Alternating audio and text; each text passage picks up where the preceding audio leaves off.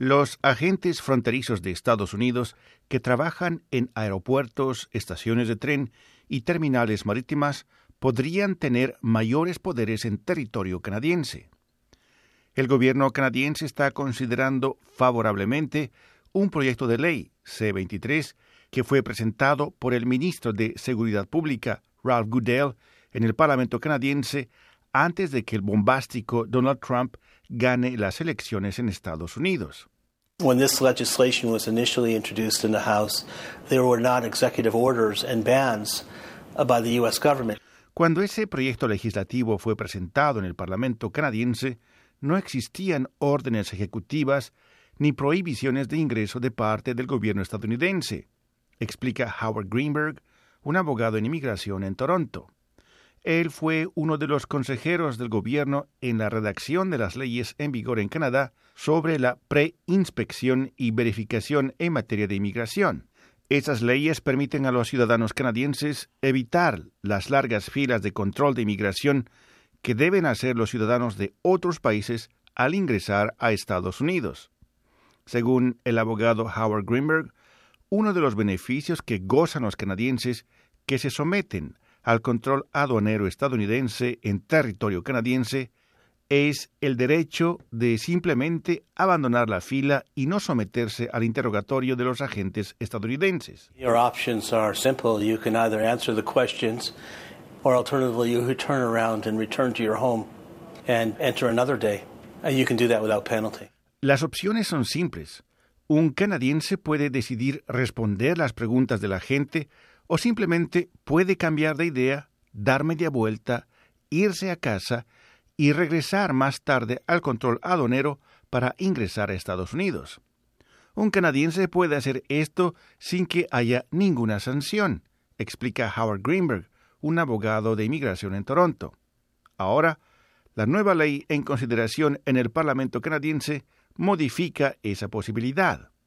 Under the proposed legislation, the pre-clearance officer, the U.S. pre-clearance officer, can ask you the reason why you want to withdraw uh, your application, and you appear to be under an obligation to respond. Bajo las normas del proyecto de ley C-23, el agente fronterizo estadounidense encargado de la preinspección inmigratoria puede ahora preguntarle al ciudadano canadiense por qué quiere retirarse del proceso.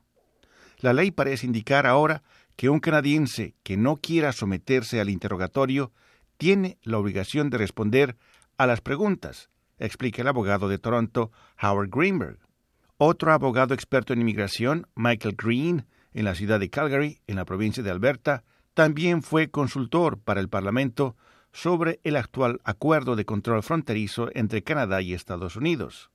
Según Green, los términos empleados en el nuevo proyecto de ley C-23 que establece el poder que tendrían los agentes estadounidenses de detener a un ciudadano canadiense en territorio canadiense son extremadamente vagos. The only modification they put in their limit, they said, is that it can't unreasonably delay the traveler. And the question is, well, what's unreasonable? Reasonable for them may be a very long interrogation.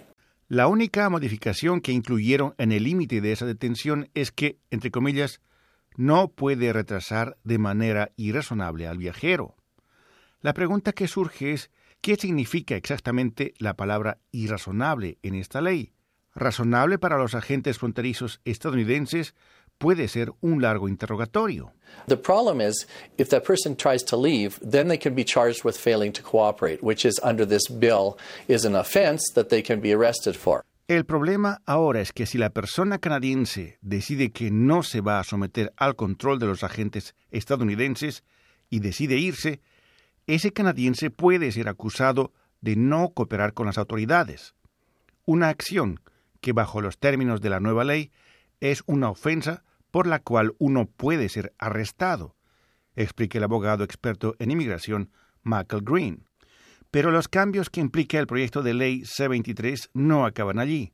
Bajo las leyes actuales, los agentes fronterizos estadounidenses no tienen el derecho de esculcar y registrar a un canadiense en territorio canadiense. Ellos tienen que pedirle a un agente canadiense que lo haga en su lugar. La ley C-23 cambiará esta situación, dicen los expertos legales. Now it says if a Canadian officer is unavailable or unwilling, then the U.S. officer can do the, the search. So you could have a situation where a Canadian officer says, No, I don't think there's grounds to do a search here. Um, I'm not willing to do it. And so then the, uh, the U.S. officer just says, Fine, we're going to do it anyway. La ley propuesta dice que si un agente canadiense no está disponible o no considera necesario esculcar a un viajero canadiense, el agente estadounidense puede decidir lo contrario y llevar a cabo ese registro. Esto puede dar lugar a una situación en la cual un agente canadiense en territorio canadiense determina que no es necesario esculcar a un viajero que quiere cruzar la frontera.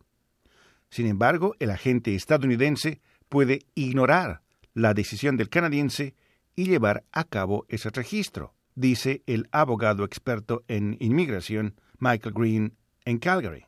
Washington decidió extender poderes similares a los agentes fronterizos canadienses en territorio estadounidense. Tanto el Congreso como el Senado estadounidense aprobaron la ley que permite esos poderes el pasado mes de diciembre. El ministro canadiense de Seguridad Pública, Ralph Goodell, presentó este proyecto de ley C-23 antes de las elecciones en Estados Unidos. Sin embargo, la llegada de Donald Trump a la Casa Blanca y la serie de polémicas órdenes presidenciales en materia de inmigración no parecen haber modificado la determinación del gobierno canadiense de llevar adelante este proyecto de ley. The American legislation is done, and it was done with overwhelming support, indeed unanimous support.